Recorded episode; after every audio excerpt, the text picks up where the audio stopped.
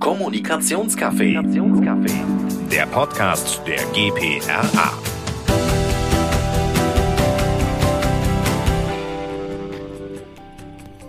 Ein Podcast, viele Stimmen und jede Menge Perspektiven. Heute mit mir, Francis aus Stuttgart. In dieser Folge sprechen wir über das Thema der politischen Kommunikation in der Coronavirus-Pandemie und mir gegenüber sitzen virtuell zwei Experten, die ich dazu eingeladen habe, Klaus Weise und Bendix Hügelmann. Herzlich willkommen an euch beide. Hallo in die Runde. Moin, moin. Die erste Bitte meinerseits ist, dass ihr euch mal kurz vorstellt. Ihr habt ja beide eure Wurzeln in der Kommunikation und interessiert euch stark für politische Themen. Ähm, deswegen gerne eine kurze Vorstellung, auch mit Blick auf dieses Thema und was ihr daran so spannend findet. Und Klaus, fang gerne an. Gerne, ja. Mein Name ist Klaus Weise, bin Geschäftsführer von Serviceplan PR und Content. Äh, habe deshalb viel mit Krisenkommunikation zu tun, auch mit politischer Kommunikation und äh, habe hab in den letzten gut 20 Jahren äh, sehr, sehr viele Krisensituationen miterleben dürfen aus ganz unterschiedlichen Branchen, unterschiedliche Themen. Äh, habe auch einen Blog, äh, unter klausweise.com. Da schreibe ich auch ab und zu mal äh, Sichtweisen auf Krisen und finde das Thema einfach äh, unheimlich faszinierend und spannend. Ja, und äh, mein Name ist Bendix Hügelmann. Ich bin ähm, wissenschaftlicher Mitarbeiter. Zum einen ähm, habe mir jetzt in den letzten dreieinhalb, vier Jahren aus wissenschaftlicher Perspektive die Frage gestellt, wie das, was wir in der Kommunikation beobachten können, also Social Media äh, als Überbegriff, aber insbesondere die persönliche Inszenierung von Politik, das Erzählen von Politik, die Vermittlung von Politik, wie sich ähm, das, was wir dort beobachten können, auf die ähm, Meinungsbildung auswirkt. Also was macht es letzten Endes mit der Wählerin und dem Wähler, wenn wir immer mehr Politik ähm, wahrnehmen in einem Raum, wo wir vielleicht sonst eher so zu Unterhaltungszwecken uns bewegen, bei Instagram zum Beispiel. Ähm, das äh, ist eine Frage, die mich äh, nach wie vor sehr fasziniert und die natürlich jetzt auch ähm, in den letzten 12, 13, 14 Monaten nochmal eine ganz andere ja, Dynamik, Relevanz, aber auch äh, ja, Vehemenz bekommen hat, weil natürlich äh, die Krisenkommunikation äh, auch dann über das politische Führungspersonal zu betrachten ist. Und von daher blicke ich da zum einen wissenschaftlich drauf. Parallel dazu bin ich als selbstständiger Berater tätig, helfe also Parteien, Politikern, Verbänden, NGOs dabei, im digitalen Raum ihre Botschaft so zu kommunizieren, dass es dann eben auch wirkt. Das Ganze begleite ich ebenfalls mit einem Blog, politicalinfluencers.de. Äh, der Name ist Programm. Da schaue ich eben drauf, wie sich digitale politische Kommunikation verändert das soll es gewesen sein von mir zum Eingang und ich freue mich sehr auf das Gespräch. Vielen Dank an euch beide. Wir freuen uns ebenso. Ich bin sehr froh, dass ihr dabei seid. Äh, Bendix, du hast schon erzählt, du hast dich gerade auch im Rahmen deiner Dissertation sehr viel mit dem ganzen Thema politische Kommunikation beschäftigt. Äh, da nochmal die Positionierung durch PolitikerInnen äh, stark unter die Lupe genommen. Und zunächst interessiert mich deine Einschätzung dazu, wie die bisherige politische Kommunikation zu den Maßnahmen zur Pandemie insgesamt verlaufen ist. Ähm, ich würde das äh, ehrlich gesagt in mehrere äh, Akte unterteilen wollen. Also wir haben ja, ähm, sind ja relativ unverhofft in diese politische Krise oder gesamtgesellschaftliche Krise letztes Jahr äh, reingestolpert. Ähm, äh, ne, wir erinnern, erinnern uns wahrscheinlich alle noch relativ gut an erste Meldungen Mitte Februar, Ende Februar, Anfang März und das hat dann ja sehr schnell eine relativ große Dynamik bekommen. Ähm, dazu kam ein gesamt, ein, ein komplett neues Vokabular, eine komplett neue Situation, äh, auch eine neue Lebensrealität, die sich daraus abgeleitet hat. Und mein Eindruck war, dass wir zu Beginn dieser Krise eigentlich ähm, sehr gut auch kommunikativ ähm, gefahren sind. Also es gab einigermaßen klare äh, Kommunikations- und Entscheidungswege über die dann äh, neu gegründete äh, Ministerpräsidentenkonferenz, die entsprechenden Verordnungen, die dann auf Landesebene erlassen wurden. Ich lebe ja in Hamburg, ähm, bin aber auch äh, viel in Schleswig-Holstein und den umliegenden Bundesländern unterwegs und hatte da eigentlich zum Beginn der Krise immer den Eindruck, einigermaßen gut informiert zu sein darüber, ähm, was wo gilt und warum wir nun A oder B als Maßnahme ergreifen. Äh, wenn wir dann weiter äh, durch das Jahr gehen, dann blicken wir ja rück, rückwirkend oder rückblickend auf einen sehr ruhigen Sommer zurück. Und ich habe das Gefühl, die ganze Geschichte ist so ein bisschen aus dem Takt gekommen, als wir dann äh, sozusagen gegen Oktober wieder einen starken Anstieg des Infektionsgeschehens hatten, aber gleichzeitig dazu einen relativ diffusen politischen Willen, äh, trotz steigender äh, Kennzahlen nun irgendwie Lockerung äh, politisch durchzudrücken. Und ähm, das hat sich seitdem nicht wirklich verbessert. Ähm, dieser verstolperte Lockdown in der zweiten Welle ist auch kommunikativ sehr schlecht begleitet worden ähm, mit äh, unterschiedlichen ja, äh, Fehlern, die dort gemacht wurden. Ein Beispiel nur, ähm, jetzt hier die vermeintliche Osterruhe, was aus kommunikativer Sicht natürlich ein, ein, ein, ein großes Debakel gewesen ist. Und ähm, mir fehlt in den letzten Monaten ähm, die Klarheit in der Kommunikation und auch die, äh, die Nachvollziehbarkeit der Maßnahmen. Also das ist etwas, was mich nicht nur als, als Kommunikator beschäftigt, sondern natürlich auch als Bürger. Ähm, und da sehe ich äh, sehr, sehr großen Nachholbedarf und ich befürchte, dass äh, die Zeit da auch wirklich nicht nur drängt, sondern dass das Maß äh, der Geduld auch fast voll ist bei sehr vielen Bürgerinnen und Bürgern. Klaus, so gerade zum Beginn äh, hattest du ja der Politik eine ähnliche ähm, oder gegenüber der Politik eine ähnliche Einschätzung geäußert, wie der Bendix es gerade getan hat im Intro oder im ersten Akt, wie er es genannt hat. Ähm, denn in der Podcast-Folge vom März 2020, wo ja alles begann, wo du auch mit der Christiane hier im Podcast über genau dieses Thema gesprochen hast, sagtest du noch, ähm, die Politik habe ähm, bisher einen guten Job gemacht oder zumindest einen Grundstein für eine potenziell sehr gute Kommunikation gelegt. Ähm, siehst du das immer noch, beziehungsweise wie hat sich das denn auch aus deinem Verständnis heraus jetzt weiterentwickelt? Ja, das ist äh, hochinteressant und ich glaube, wir können wunderbar die Kraft von Narrativen daran beobachten. Im Lockdown 1, wenn wir uns zurückerinnern, das war so ein bisschen so die Stimmung. Es war zwar alles furchtbar und dramatisch und schwierig, aber es gab so ein Wir-Gefühl, ja. Äh, Flatten the Curve, Stay at Home. Es gab Helden an der Supermarktkasse, die wurden beklatscht und ganz viele Unternehmen haben einen Beitrag geleistet, Dinge verschenkt, man, Sachen wurden umsonst gestreamt, es gab Wohnzimmerkonzerte, also man hatte das Gefühl, man gehört zu einer großen Community und die hinterher hat man dann so im Sommer gedacht, es war zwar furchtbar, aber wir haben das gemeinsam ganz gut hinbekommen und der Mensch vergleicht sich auch gerne und das tun wir. Und dann gucken wir nach Italien, gucken nach Frankreich, gucken nach Spanien, sagen, eh, wir Deutschen sind da ganz gut durchgekommen. Ja, und sagen vielleicht äh, beim Thema Horten ist, ist immer ein bisschen komisch. Wir, wir horten Klopapier, die anderen Rotwein. Also irgendwas stimmt bei uns nicht ganz, aber sonst gefühlt äh, ist, ist waren wir die coolen und und das war war äh, da gehört mir gerne dazu und jetzt Lockdown 2 und das war so das Narrativ ja wir wir sind äh, wir kommen da gut durch und wir machen das richtig und dieses Gemeinschaftsgefühl und Lockdown 2 haben wir jetzt so ein Narrativ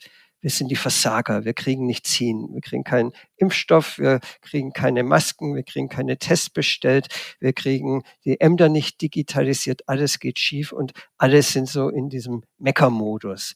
Wir haben vor kurzem eine Mail bekommen von einem, äh, von dem habe ich seit 20 Jahren nichts gehört, der hat gleich als erstes geschrieben, hallo, wie geht's dir? Mir geht's ganz gut, aber die Politik, alles ist so furchtbar. Und also das ist wirklich so, dieses Narrativ, das zieht sich überall durch und alle, alle lassen sich da anstecken und, und stimmen ein. Und wenn man, wenn man jetzt momentan Smalltalk macht, sind es ganz gerne so die Absurdität der Corona-Regelungen, über die man sich äh, dann gemeinsam belustigt. Das fällt auch uns immer wieder im, im Agenturalltag auch auf, wenn man mit äh, Teams spricht oder auch mit Kundenteams. Es wird tatsächlich immer das erste Thema, über das man ja doch spricht, wo man dann irgendwie auch nochmal so die eigenen Gedanken und Gefühle loswerden möchte und muss, äh, bevor man eigentlich mit äh, den eigentlichen äh, Inhalten dieses Meetings dann auch beginnen kann. Und rührt ja auch äh, daher, dass, also zumindest mir geht es so, man eine gewisse Verunsicherheit ja auch mitbekommt durch dieses ähm, eigentlich unsichere Narrativ, wie du es gerade beschrieben hast, Klaus, ähm, und das auch irgendwie mit anderen diskutieren möchte. Hast du denn das Gefühl oder auch gerne ihr beide ähm, darauf antworten, das Gefühl, dass es dahinter eine bestimmte Strategie gibt? Ähm, oder ist es auch vielleicht der Tatsache geschuldet, dass dieser ganze Prozess oder die Pandemie so eine gewisse Unplanbarkeit mit sich bringt und die äh, Politik da vielleicht auch gar keine wirklich gute Kommunikationsstrategie hinterlegen kann? Also ich glaube, wenn es eine Strategie gibt, dann erkennt man sie auf jeden Fall nicht, sondern das ist eigentlich eher eine Kakophonie der Kommunikation, die da auf einen hereinbricht. Und äh, das ist, ist natürlich auch typisch für eine Krise. Ja, wenn man die Krisendefinition anguckt, ja, man weiß nicht genau, wie es weitergeht. Äh, die Ereignisse ändern sich ständig. Also das ist nicht überraschend, äh, dass es so ist. Aber wir gehen jetzt, gehen jetzt etwas genervt damit um und das ist natürlich auch verständlich, weil äh, das zieht sich jetzt sehr lange hin. Alle sind müde, angestrengt und haben so eine Sehnsucht nach vielleicht jemand, der das auch jetzt wieder wieder erklärt und uns äh, sagt, ja, wo, wie geht's denn weiter? Wie kommen wir da raus? Und das ist, glaube ich, der große Unterschied auch zur ersten Welle. Da gab es noch diese Menschen, da gab es den Trosten und äh, da haben alle den Podcast gehört und da gab es ein paar Politiker, die haben sich hingestellt und da hat man den Eindruck, die haben einen Plan. Und momentan, momentan hat man einfach, äh, wenn man, wenn man so Nachrichten guckt, hört, irgendwas, die sagt, äh, es gibt keinen Plan und alles, was irgendwie vorgeschlagen wird, wird sofort wieder völlig zerredet, äh, wegdiskutiert und es passiert eigentlich gar nichts mehr. Ja, ich würde da vielleicht noch, noch dran anschließen wollen, dass natürlich ähm, so eine, diese, diese Pandemiebewältigung auch als, als Marathonlauf ähm, jetzt auf die, jetzt an die Substanz auch geht. Nicht? Also man kann natürlich ähm, so viel ähm, sich irgendwie strategisch Gedanken machen, auch kommunikativer Art, wie man möchte. Ähm, aber unterm Strich äh, haben wir es hier eben damit zu tun, dass, dass die Bevölkerung äh, die Leistung einer, eines politischen Prozesses beziehungsweise äh, de, des politischen Managements bewertet.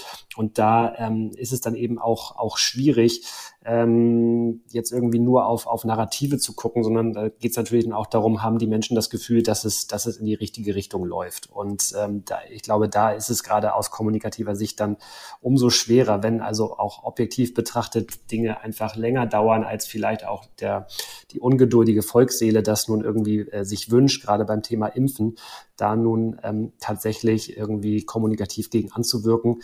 Ähm, aber ich glaube, da muss man, da muss man jetzt tatsächlich durch und vielleicht auch einfach stärker versuchen, wieder ähm, klar zu machen und zu verdeutlichen, äh, was passiert, weshalb und wie entscheiden wir, äh, äh, äh warum. Und ähm, da bin ich jetzt mal sehr gespannt, wie sich äh, das Pandemie-Management äh, von politischer Seite in den kommenden Wochen entwickelt. Gibt ja einige Neuerungen jetzt und äh, hoffe, dass diese dann eben auch äh, klar und äh, stringent kommuniziert werden.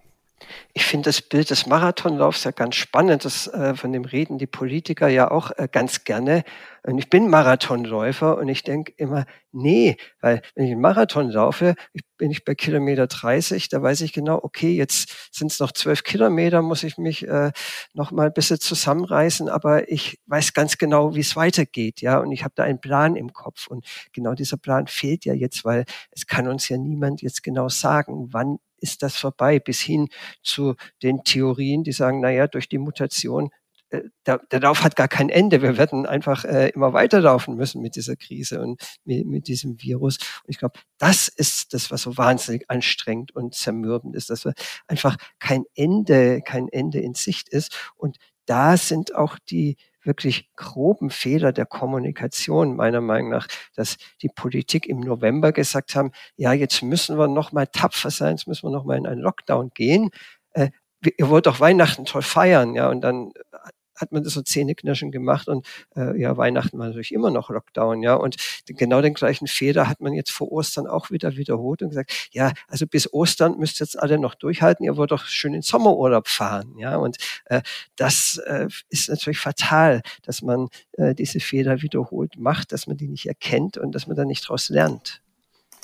Äh, ich sehe das, ich sehe das ganz genauso. Also ähm einer der für mich tatsächlich ähm, zentralen Sätze äh, äh, der vergangenen äh, zwölf Monate Pandemie äh, stammt von, von äh, Jens Spahn als Bundesgesundheitsminister, der am 25. April 2020 gesagt hat, wir werden einander viel zu verzeihen haben. Und äh, ich, für mich ist das aus dem Grund ein zentraler Satz, weil das einer der Momente ist, wo ich auch das Gefühl habe, Politik macht sich ehrlich, ja, und ist sozusagen äh, ein Stück weit auch ähm, ich sag mal, menschlich angreifbar nachvollziehbar und lässt die Fassade des perfekten, der perfekten Inszenierung ein Stück weit runter und sagt, wir wissen es nicht. Ja, wir sind hier, wir, wir nach bestem Wissen und Gewissen sind wir, sind wir dabei, uns der Dinge anzunehmen, aber innerhalb dieses, dieses agilen Prozesses werden dann natürlich auch Entscheidungen äh, zu fallen sein, die in, in der ja, Nachbetrachtung vielleicht falsch gewesen sind. Ähm, davon würde ich mir in der, äh, im direkten Bürgerdialog mehr wünschen ähm, weil letzten Endes auf einer menschlichen Ebene das natürlich nach wie vor eine sehr, sehr schwierige Gesamtsituation ist. Die Prozesse sind so, wie sie sind. Gerade wenn wir beim Thema Impfstoffbeschaffung uns das anschauen, dann ähm, ist es nun mal so, dass wir hier eben äh, uns auf unkartiertem Terrain bewegen und äh, dass dort also äh, gewisse Schritte politisch vielleicht dann einfach länger dauern, als äh, wir uns das alle wünschen würden das lässt sich über Nacht eben nicht aushebeln. Das ist ja auch ein Stück weit die Stärke der Institution, die uns in den vergangenen Jahrzehnten auch sehr, sehr viel Positives mitgebracht hat. Ähm, und da ein Stück weit stärker auf einer persönlichen Ebene äh, zu kommunizieren und eben auch genau das zuzugeben, dass Dinge auch, auch schlecht gelaufen sind, ähm, das würde mir das zumindest manchmal etwas leichter machen, dann eben auch äh, den ein oder anderen äh, Fehltritt irgendwie dann äh, zu betrachten, da ich mir denke, okay, äh, es ist und bleibt eine Sondersituation. Ähm, und ne, da kommen wir vielleicht auch wieder mehr zu diesem positiven äh, Narrativ im Sinne eines gemeinschaftlichen Gefühls, äh, was du ja auch, Klaus, äh, gerade beschrieben hast. Ähm, das würde mir, äh, das fehlt mir momentan auch tatsächlich sehr. Also auch dieses Thema Transparenz in der Kommunikation, das jetzt auch schon oft mitgeschwungen ist, dieses Offenheit und klar und nachvollziehbar zu äh, kommunizieren, was wir in der Krisenkommunikation, ähm, Klaus, da kannst du dann auch gerne noch ergänzen, ja durchaus auch unseren äh, Kunden immer mitgeben, dass eine offene, transparent, also soweit es geht, transparente, auch Prozesskommunikation in solchen äh, Issues oder Krisenfällen durchaus relevant ist. Zumindest kenne ich das so aus Projekten, die ich bisher mit betreut habe. Ähm, und am Ende dann auch äh, klar darüber entscheiden, wie erfolgreich ein solches Projekt dann wird.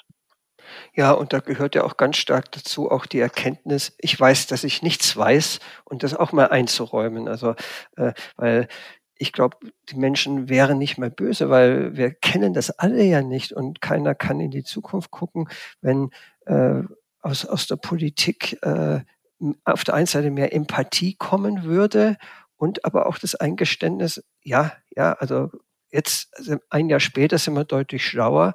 Wir sehen, wir haben paar Sachen wirklich nicht gut gelöst und da lernen wir jetzt draußen machen ein paar Dinge anders. Also ich glaube, das würde sehr gut ankommen momentan. Das ist sicherlich ein Punkt, den man so mitgeben kann. Habt ihr denn noch andere Themen oder Beobachtungen, ähm, aus denen ihr Dinge oder Rückschlüsse ziehen würdet, die man jetzt nicht nur der Kommunikation anraten kann, sondern vielleicht auch für uns selbst als Kommunikatorin ähm, für ähnliche Projekte. Also ich glaube nicht, dass eine Pandemie äh, vergleichbar ist mit einem Kundenprojekt, aber was man daraus vielleicht ableiten kann, was auch im täglichen äh, Agenturalltag oder Kommunikatorinnenalltag relevant ist. Also das Dreh- und Angelpunkt ist für mich das Thema Empathie. Wir haben ja auch eine ganze Reihe Kunden, die in der internen Kommunikation Corona-Themen äh, besprechen müssen und äh, da einfach äh, mal sich hinzustellen und sagen, boah, ich sitze jetzt auch als CEO seit einer Jahr im Homeoffice und ich bin inzwischen auch ziemlich angestrengt. Ja, ich glaube, äh, das, das hört jeder gerne. Äh, und ich weiß auch, wie, wie, wie mühsam das ist und was sich alles ändert. Auch mal drüber sprechen, wie sehr man sich darauf freut, wenn man wieder gemeinsam feiern kann. Solche Dinge sehr viel stärker zu betonen, anstatt äh, immer nur so die Zahlen und Fakten. Äh, das äh, ist, glaube ich, ein sehr gutes Rezept momentan. Für mich Empathie, ja, beziehungsweise wenn ich jetzt ähm, stärker auch auf die Politik schaue, ähm, die Priorisierung, ähm, was ich, welchen Themen ich Öffentlichkeit zuteilkommen lasse und welchen Themen vielleicht auch eher nicht. Ja, also insbesondere jetzt mit dem Hinblick darauf, dass wir ja nun zu einem Überdruss oder Überdruss ist das vollkommen falsche Wort. Also wir haben dieses Jahr, wir haben ein Wahljahr und ne, das will jetzt soll jetzt keine Abwertung des demokratischen Prozesses sein, aber es macht die kommunikative äh, Begleitung dieser Ausnahmesituation natürlich nicht einfacher, wenn jetzt in die Gesamtlage auch noch reinkommt, dass wir also parteipolitische Interessen haben, die innerhalb des Pandemie-Managements wohl oder übel, beziehungsweise unabhängig davon, ob das nun irgendwie jemand will oder nicht, zwangsläufig zum Wahlkampfthema werden. Und das sind natürlich Dinge, wo man, glaube ich, sehr, sehr genau äh, sich überlegen sollte, ähm, wie aggressiv gehe ich als politischer Akteur in diese Auseinandersetzung hinein, ähm, um auch dabei nicht so den ja, das, dieses Bigger Picture aus dem Auge zu verlieren. Weil natürlich kann ich das schon nachvollziehen auf einer strategischen Ebene, parteipolitisch, dass es jetzt irgendwie darum geht, auch für sich irgendwie ähm, die, die Position zu markieren. Ja, die Fälle werden verteilt, wir bewegen uns in einem demokratischen Wettstreit. Ähm, aber ich glaube, dass äh, die Akzeptanz für äh, die parteipolitische Ausnutzung der Pandemie äh, zu Wahlkampfzwecken, die ist die ist wahnsinnig gering. Also ich glaube, dass außerhalb äh, der wirklich extrem kleinen, verdichteten Politikbubble die Akzeptanz dafür sehr, sehr, sehr gering ist. Und da würde ich äh, dringend zu raten, da entsprechend dann auch das kommunikativ ähm, so zu, also wenn überhaupt, dann so zu begleiten, dass wir eben uns nicht jetzt irgendwie Stück für Stück in so eine Wahlkampfrhetorik und Dynamik bewegen, sondern da äh, immer das größere Ziel äh, hinsichtlich Bevölkerungsschutz, äh, Gesundheit des Einzelnen, die Freiheitsrechte des Einzelnen, die Moderation dieser Themen. Das, äh, das sollte jetzt unter keinen Umständen äh, ja, im Wahlkampf unter die Räder kommen. Am Ende hat ja auch niemand was davon, wenn man irgendwie Wahlkampf mit Blick auf den Wahlkampf Versprechungen macht, äh, dann eben doch nicht so transparent kommuniziert, wie es vielleicht Not täte und dann doch Dinge nicht halten kann, ähm, weil dann eben ein Pandemiegeschehen dazwischenkommt, was man so ja auch gar nicht beeinflussen kann. Ja, ich, ich sehe das leider ein bisschen, ich sehe das leider ein bisschen pessimistisch, weil letzten Endes, wenn man das Spiel theoretisch sich anschaut, ähm, dann ist das ein Kooperationsproblem. Ja, also das funktioniert halt nur dann, wenn alle Akteure sich dazu verständigen, äh, in diesem Bereich irgendwie nicht aktiv zu werden. Und in dem Moment, wo einer sich daran nicht hält, dann verschwindet für alle anderen Parteien das Incentive, sich an diese äh, freiwillige Selbstauf äh, sozusagen zu halten. Insofern glaube ich, werden wir zwangsläufig da in einen Bereich reinkommen, wo dieses Thema dann zu Wahlkampfzwecken aufgeladen wird, beziehungsweise sind es ja auch schon. Also wenn man mal guckt, was für Diskussionen geführt werden, äh, auch, ähm, auch innerhalb des Kabinetts, wo also mit dem Finger aufeinander gezeigt wird äh, zwischen den Parteien, das ist sehr, sehr unschön. Und ich, ich glaube, da kommt man gar nicht drum rum, weil das ist ja das äh, dominierende Thema schlechthin. Ich glaube, das kann, kann die Politik auch nicht beschließen, das, das auszuklammern. Äh, ich glaube, ich glaube, äh, die Politik muss, muss äh, das nicht als Wahlkampfthema, aber als, als Diskussionsthema und als Profilierungsthema. Und wir sehen ja auch, äh, welche Volatilität daraus entsteht, wenn ich jetzt mal auf den Bundesgesundheitsminister Herrn Spahn gucke. Äh, vor paar Monaten äh, hätten alle ihn am liebsten, liebsten äh, als Bundeskanzler gehabt und momentan äh, ist er jetzt im Ranking im Kabinett äh, schon wieder äh, relativ, relativ äh, stark gesunken und ist jetzt plötzlich für alles verantwortlich, was nicht funktioniert. Und äh, da ist natürlich auch äh, wieder so eine, so eine Krisenkommunikationsregel äh, verletzt worden, wenn man auf Herr Spahn als als äh, Einzelperson guckt und er sich hinstellt als Politiker und völlig zu Recht sagt, ja, Kontakte meiden, daheim bleiben und aber dann halt erwischt wird, wie er äh, selber selber ähm, Spendendinner veranstaltet, äh, das das ist natürlich nicht hilfreich und ähm, da da äh, kann man kann man dann eigentlich da ist dann auch nichts mehr nichts mehr zu retten.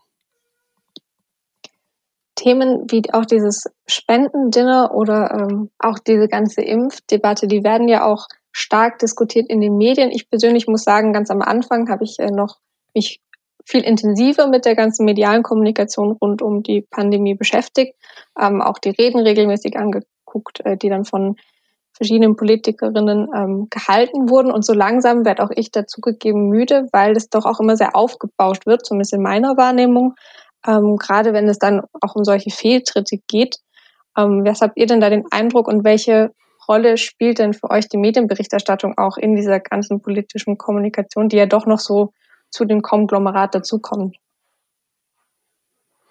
Klaus ich glaube, das sind wir wieder bei dem, bei dem Thema Narrativ, weil die Medien, äh, man hat beinahe schon den Eindruck, dass die sich verabredet haben und äh, jetzt, jetzt ständig äh, über einen dysfunktionalen Staat äh, schreiben und was alles nicht funktioniert, Staatsversagen und Impfversagen und jede Schlange vor einem Testzentrum wird, wird jetzt äh, skandalisiert und Ähm, also da ist, ist aus meiner Perspektive der Beitrag der Medien, äh, wenn man wieder mit, der, mit, der, mit dem ersten Lockdown äh, vergleicht, momentan relativ unglücklich.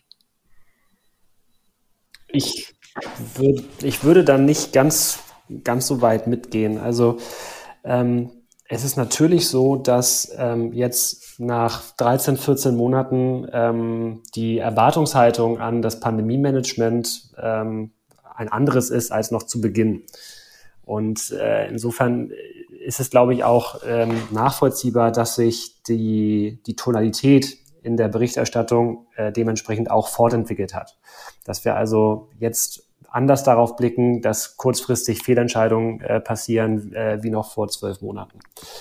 Ähm, ich glaube allerdings doch, dass äh, auch für jeden Einzelnen, und das ist ja was, womit ich mich selber auch sehr viel beschäftige, da äh, wahrscheinlich ein, ein, ein Lernprozess jetzt äh, angebracht wäre, beziehungsweise auch vielleicht äh, schon eingetreten ist, dass man sich eben vielleicht auch bewusst davon verabschiedet, sich jeden Tag mehrere Stunden im Zweifelsfall, das passiert ja auch äh, bei der Arbeit im Homeoffice relativ schnell, mit äh, nur noch diesem einen Thema zu beschäftigen, weil es eben auch erwiesenermaßen der psychischen Gesundheit beispielsweise überhaupt nicht zuträglich ist, ähm, von einer schlechten Nachricht zur nächsten äh, zu, zu scrollen und äh, sich da immer tiefer in so einen negativen Strudel dann irgendwie reinziehen zu lassen. Das ist natürlich etwas, ja, das, das klingt jetzt her und es ist mir auch bewusst, dass es wahrscheinlich irgendwie sehr, sehr vielen Menschen trotzdem so geht und es ist ja auch legitim, da ein Interesse dran zu haben, aber das ist natürlich was, was da äh, auch noch irgendwie für die Gesamtbetrachtung eine Rolle spielt. Ja, wie gehen wir eigentlich selber damit um? Wie ist sozusagen unser, unser eigenes Pandemie-Management äh, auch in der Frage, welche Nachrichten konsumiere ich dazu äh, und wie kann ich sozusagen da für mich eine, einen Weg finden, entsprechend auch, auch gut durch diese belastende Zeit zu kommen. Bendix ist total richtig und auch ein äh, sehr guter Tipp, den vielleicht auch alle unsere HörerInnen hier, ähm, die diesen Podcast lauschen, sich zu Herzen nehmen können. Also man merkt ja auch, das macht einen äh, mit einem selbst etwas, diese Pandemie, diese manchmal auch gefühlte Unklarheiten, die dann irgendwie entstehen, auch mit Regelungen und in verschiedenen Bundesländern ist es dann wieder unterschiedlich oder gar in einzelnen Kommunen. Ähm, was bedeutet das für Schulen? Also all diese Themen ähm, geben ja ein großes Konglomerat, die dann auch eine gewisse Unsicherheit mit sich bringt in einer Zeit, in der wir eigentlich ja mehr Sicherheit uns wünschen würden. Was habt ihr denn für einen Eindruck? Äh, Klaus, starte da gerne mit der Antwort was das Ganze mit uns BürgerInnen ich macht. Ich glaube, es, es, liegt jetzt an uns, was wir daraus machen. Und äh, das Beste ist einfach Resilienz zu zeigen, ja, und sich nicht verrückt machen zu lassen und äh, sich mal was Gutes zu gönnen, ja, und äh, auch mal an seine eigenen Interessen zu denken. Und wenn man dann den ganzen Tag Calls hatte, dann einfach mal sagen, jetzt gehe ich aber auch mal eine Stunde raus mit dem Hund spazieren. Ich habe jetzt einfach keine Zeit für den nächsten Call. Das finde ich unheimlich wichtig.